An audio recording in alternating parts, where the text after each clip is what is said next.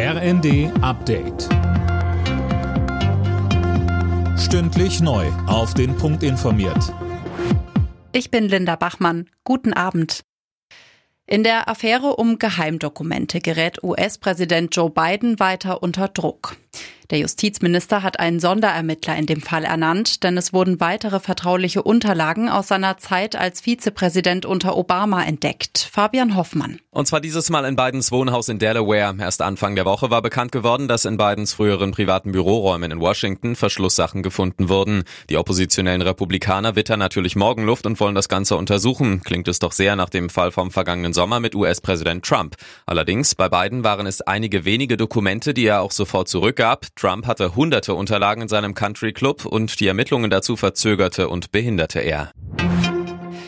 Bei der Räumung des Braunkohleortes Lützerath hat die Polizei auch an Tag zwei eine positive Zwischenbilanz gezogen.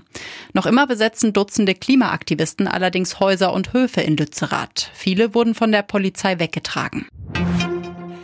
Wirtschaftsminister Habeck ist grundsätzlich offen für das Vorhaben, Polens Leopard-Kampfpanzer in die Ukraine zu liefern. Warschau will das ja im Rahmen einer internationalen Koalition tun. Deutschland müsste als Herstellerland des Leopard grünes Licht geben. Habeck sagte, es gibt einen Unterschied, für sich selbst eine Entscheidung zu treffen oder die Entscheidung von anderen zu verhindern. Und entsprechend ähm, sollte Deutschland sich nicht in den Weg stellen, wenn andere Länder Entscheidungen treffen, die Ukraine zu unterstützen, unabhängig davon, welche Entscheidung Deutschland trifft.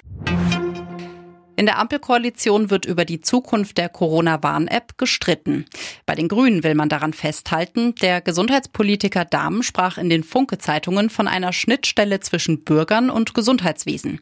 Die FDP hält die App mittlerweile für überflüssig. Alle Nachrichten auf rnd.de